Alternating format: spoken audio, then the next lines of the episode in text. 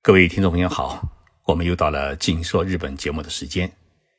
昨天，日本的一家经济团体邀请我给他们做一场讲演，讲中国经济与“一带一路”问题。这样的讲演呢，话题啊，自然是绕不过中美贸易战和华为问题。日本人真的是把中美贸易战当成了自己的事情，因为日本经济研究机构预测，这一场贸易战。将会把日本的 GDP 拉低零点二个百分点，因为这场贸易战会导致中国企业减少采购日本的零部件，也使得日本企业对于中国市场的产品供应出现减少。所以，在讲演结束以后啊，大家七嘴八舌提了不少问题，同时呢，还提出了如何应对美国打压的途径与策略，尤其是几位老先生。以前啊，都是跨国公司的社长，讲起当年他们遭到美国打压时，如何与美国玩猫抓老鼠的市场游戏。我听了之后啊，深深的感受到中日两国人民是一条心。听完他们的建议，我回到办公室喝了三杯咖啡，思考了一个问题：日本企业当年是靠什么走出去的？节目在这里啊，我提醒各位注意。本期节目的最后会由六月二十二号和二十三号我在南昌与广州讲演会的信息发布。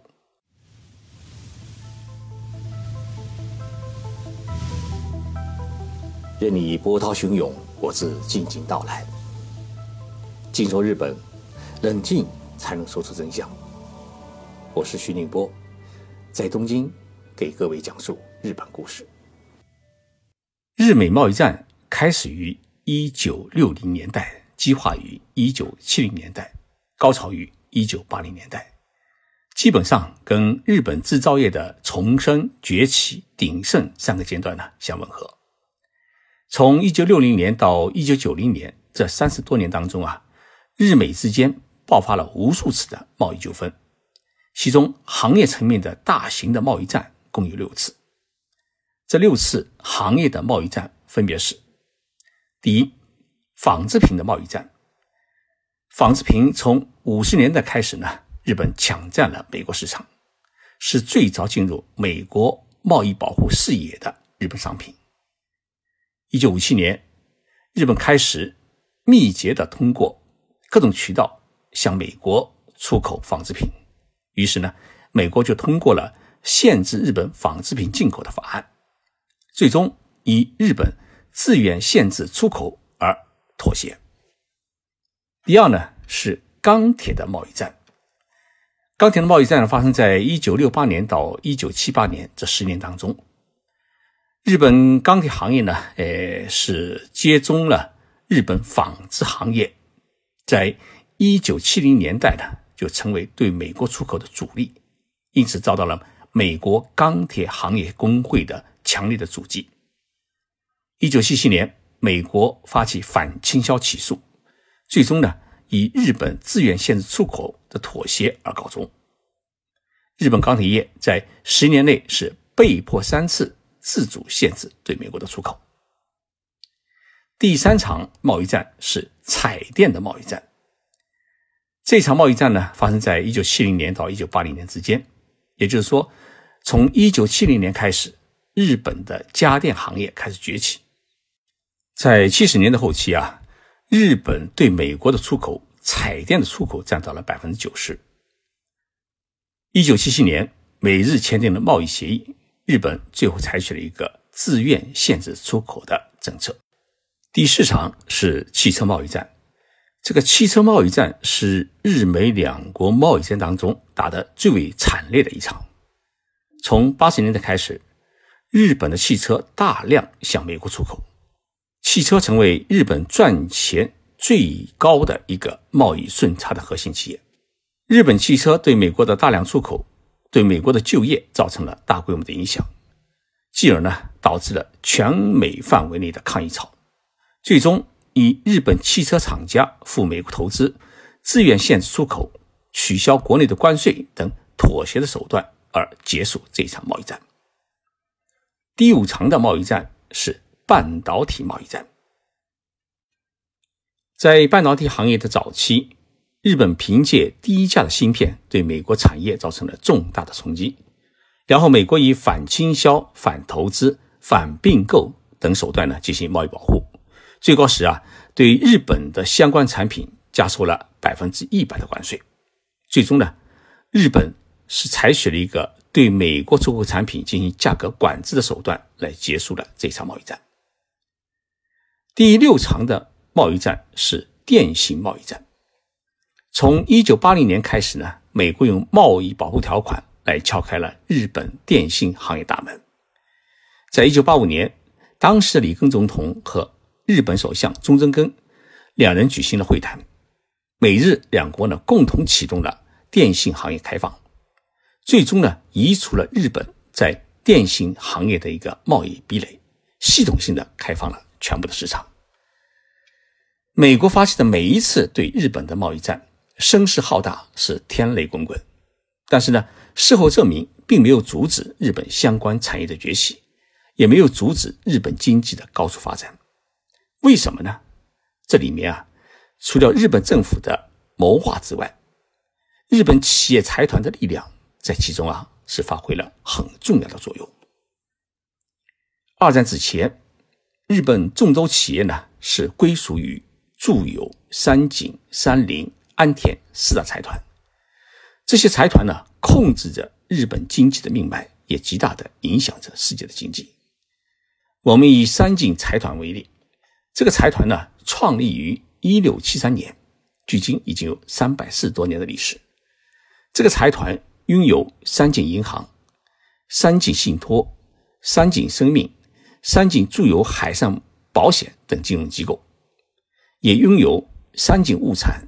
三月伊势丹百货公司等国际商贸机构，还拥有丰田汽车、三井造船、石川岛波膜重工、东芝富士胶卷、东丽、三井化学、三井石油、日本制钢、三井金属等世界五百强的制造企业，还有三井商船、三井仓库等物流公司和三井不动产。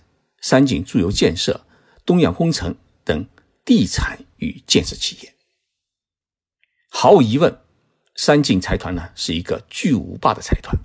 在这个财团当中，哪一家的成员企业如果遭到了不测，那么整个财团的成员都会从各个领域给他资源、给他掩护，进行斡旋。虽然日本的财团在战后啊遭到了美国的强行解体，但是。直到今天，旧财团的成员企业的社长们依然是每个月要聚一次会，互通信息，互相支援，有钱出钱，有力出力。值得注意的是，目前中国面对美国的打压，企业就缺乏财团的护卫。即使像华为这样的企业，周边也没有援军，背后只有伟大的祖国。但是呢，祖国再伟大，在民营企业的国际贸易问题上面，如果伸手相援太多，就很容易引起市场经济国家的警惕与攻击。所以，我觉得日本企业走出去，依靠财团的力量或者组织投资的联合体的做法，值得我们中国企业学习。至少你在遭到外国政府打压时，边上还有敲锣打鼓的伙伴。财团的协同作战的做法。是日本企业能够在国际市场上面摸爬滚打获得成功的一大法宝。那么，日本企业走出去的第二大法宝是什么呢？是日本政府的海外投资服务团队。日本有一个很特殊的政府服务机构，叫日本贸易振兴机构，一般叫做 JETRO。那么，这个机构呢，它隶属于经济产业省。就相当于商务部，它属于经济产业省直接管理，主要的任务就是帮助日本企业去海外投资，拓展海外市场。也就是说，它是日本企业走出去的一个政府的服务团。二零一五年，我去肯尼亚采访，顺便去拜会了日本贸易证券机构驻内罗毕的代表部。虽然这个代表部它名叫内罗毕代表部，但是服务的是全肯尼亚的所有的日本企业，不管是大企业还是小企业，不管是纯民营企业还是有政府关系的企业。那么这个代表部它有什么功能呢？它有四大功能。第一，把在肯尼亚所有的日本企业组织起来，组建了一个日本商工会。这个商工会等于是日本企业在当地的联谊会。这个组织的诞生，既增强了日本企业的凝聚力，又强化了政府对在外日本企业的管理与指导。第二呢，向肯尼亚政府反映日本企业的诉求，与肯尼亚政府进行政策沟通，谋求日本企业在肯尼亚的最大的利益化。第三。收集和分析肯尼亚以及东非地区的经济与商贸的各种信息，并把这种信息啊返回给日本政府和日本企业。第四呢，是为日本企业在肯尼亚投资办厂、开展贸易或者寻找合作伙伴提供各种信息与业务指导，包括各种预警。这样的代表部，日本贸易振兴机构在海外共有七十四个，其中在中国就有八个。分别设在北京、上海、广州、成都、大连、青岛、武汉和香港。日本贸易振兴机构的驻外代表部与日本政府驻外大使馆的商务处是既平行又交叉的两条线。商务处呢是外交机构，它面对的是所在国的政府；而日本贸易振兴机构驻外代表部呢是政府的投资服务机构，它服务的是。在海外投资的日本企业，民间色彩相对来说呢就比较浓郁。正因为有这样一官一民、官民结合的走出去的资源体制，使得日本政府它不仅约束了日本企业在海外的一种无序竞争，同时也最大限度地保护了日本企业，把日本企业的不满与诉求及时地向所在国政府反映，寻求最大利益化的解决。但是，我们中国这么多国有企业和民营企业走出去，现在走的是很艰辛，还没有政府的服务团跟进。所以，现在的我们中国的许多企业在海外是自打游击，不少的企业呢，因此成为被海外政府和海外企业各个揭破的散兵游勇。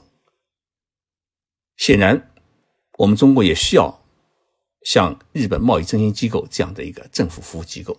在海外呢，照应中国企业。我想有了这样的服务团啊，中国企业在海外一定能够走得更好、更顺利。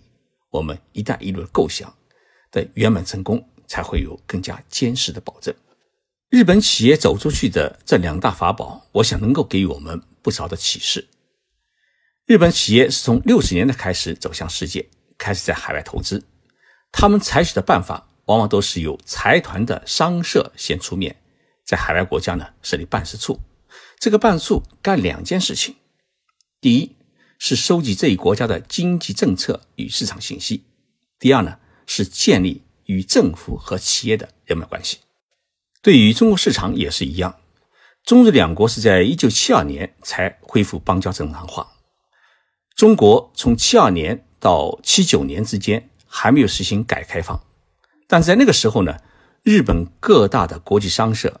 都已经开始在北京饭店或者友谊宾馆里面租客房办公，设立办事处。一直进入九十年代，他们认为中国市场开始成熟，各种制造企业和贸易公司才开始正式的进入中国投资设厂。所以，日本企业啊，从设立办事处到投资建厂，中间的间隔时间长达十年多。也就是说，日本企业就是先采取。小分队侦查后大部队跟进的方式来开拓海外市场，以避免在海外的这种盲目投资，降低海外投资的风险。日本企业的这种走出去的模式啊，也值得我们认真研究。稳扎稳打总比盲目冲锋的安全系数要来的大一些。谢谢大家收听这一期的节目。现在播报六月二十二号和二十三号的两场讲演信息。为感谢听众朋友对我的支持，这个月的下旬我将回国呢做两场签名售书讲演会。第一场是在六月二十二号，也就是星期日下午的两点三十分，在江西省南昌市新建区学府大道两百十九号的新华文化广场的一楼的中央舞台举行。第二场是在六月二十三号，也就是星期天下午的三点，在广州市新城新塘镇的港口大道北路三百三十二号的金海岸城市广场的。新塘书城举行这两场签名售书讲演会啊，都不卖门票，免费参加。期待与各位在南昌或者广州相见。